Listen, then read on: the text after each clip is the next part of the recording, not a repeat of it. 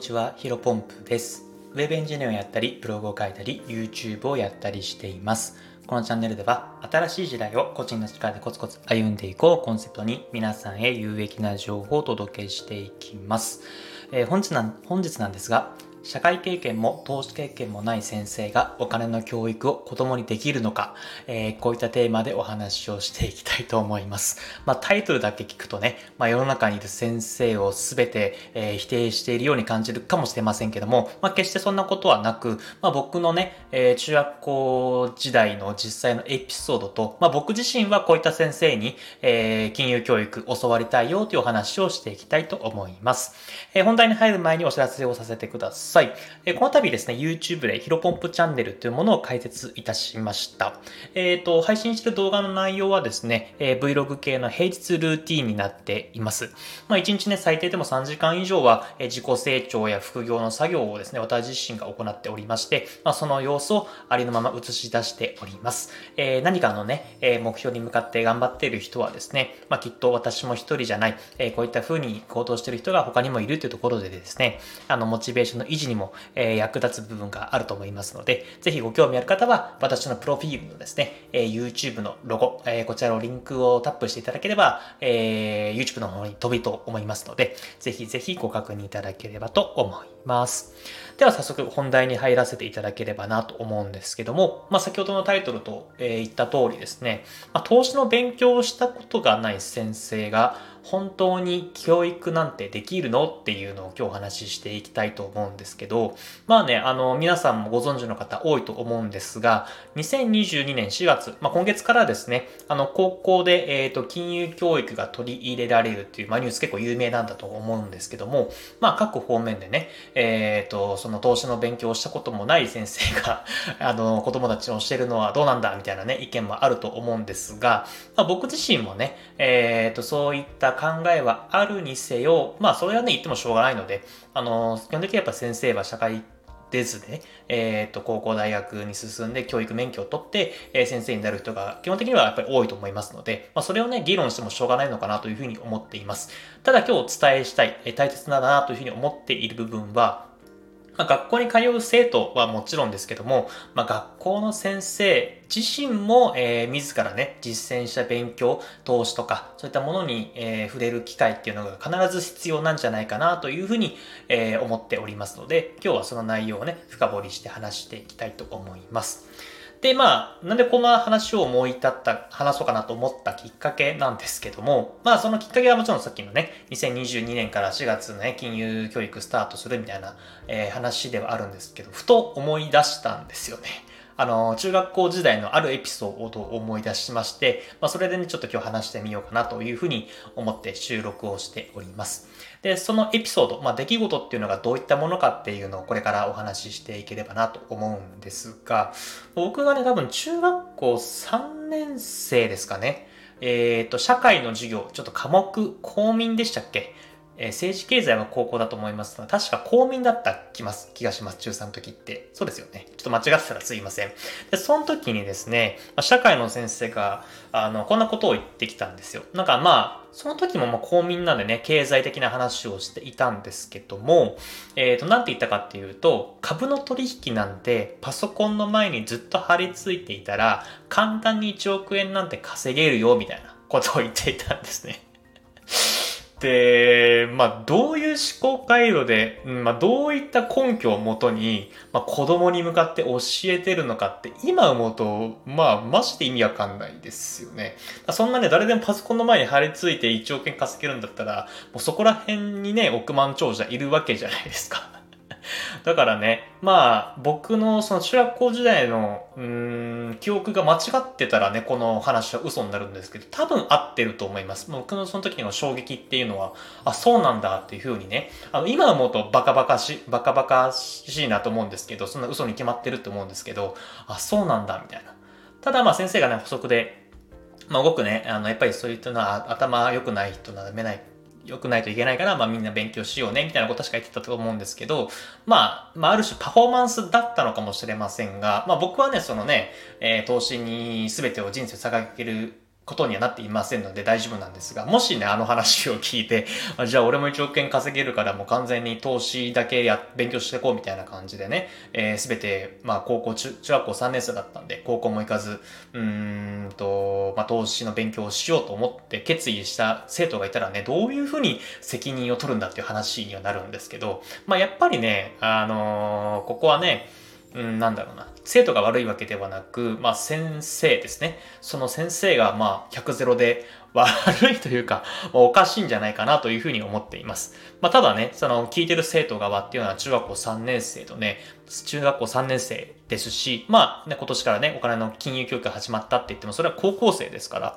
まあ中学生のね、みんなからしたら、まあ僕自身もそうでしたけど、やっぱり信じてしまう人たくさんいると思うんですよ。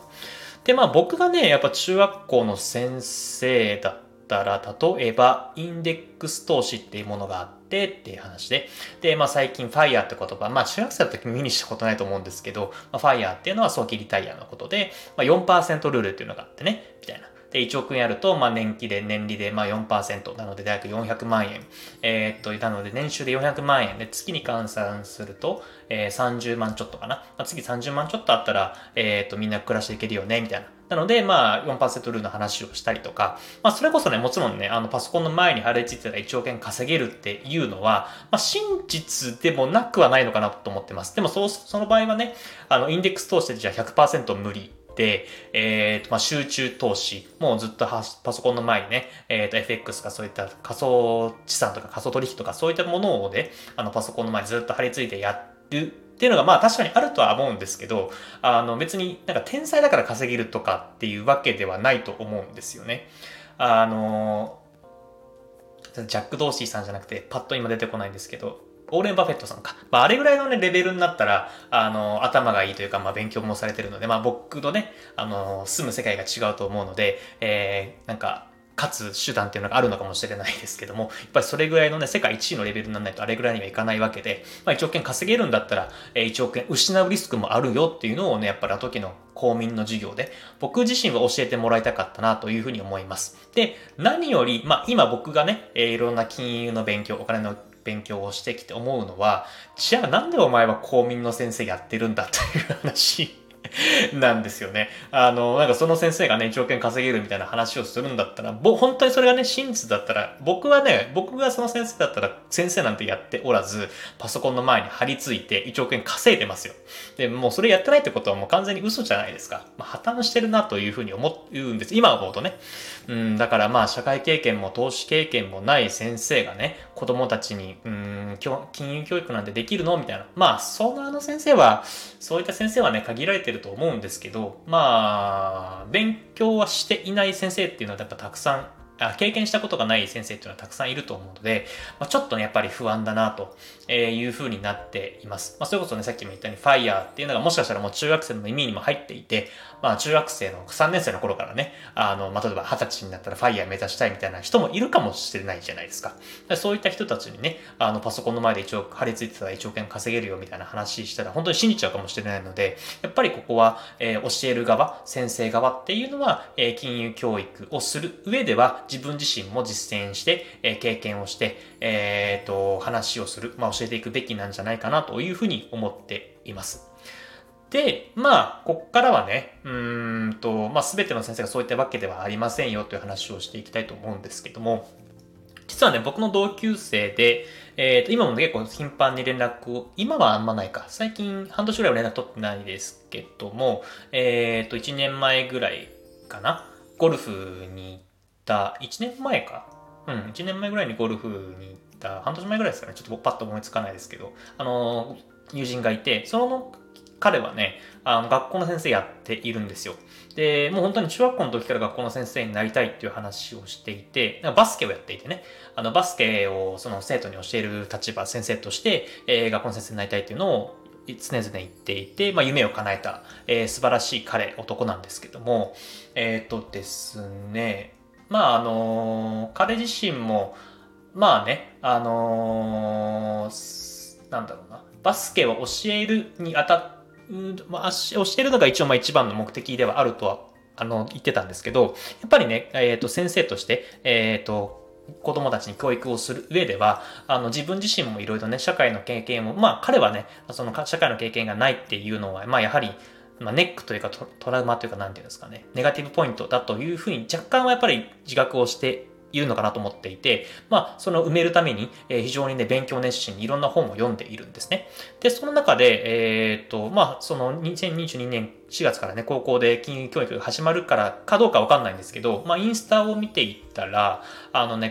なんかお金の勉強、あの、両学長の本とかを読んでいて、えっ、と、なんかお金の勉強ってやっぱり大切だよね、みたいなインスタ投稿して、なんかおすすめの本あったら教えて、みたいなね、投稿があったんで、まあ、おこがましいですけど、僕が、確か黄金の、黄金の羽の拾い方かな？あの、立花明さんでしたっけ？ちょっと名前間違えてたらすいませんが、まあ、その本いいよ、みたいなのを紹介したら、まあ、すぐ買ってね、えー、読んで、またその感想を、えっ、と、インスタね、アップしてましたけども、やっぱりね、あのー、彼自身はそうやってお金の勉強、まあ、多分、なんだろうな、学校の先生で黄金の羽の拾い方を読んでる先生なんて、多分一握りだとと思うんですよね。まあ、そういった前提知識がある上で、えー、子供たちに、えー、生徒たちに教えるっていうのは、やっぱりこれはね、非常にいいのかな、素晴らしいことなのかなというふうに思っています。まあ、やっぱりね、一人でも多くの先生が社会経験や投資経験がね、実際にできなくても、まあ、やっぱりお金の勉強はやってほしいなというふうに思いますし、まあ、少なくともね、僕は、えー、その友人、まあ、彼のような先生から、えー、金融の授業を受けたいなというふうに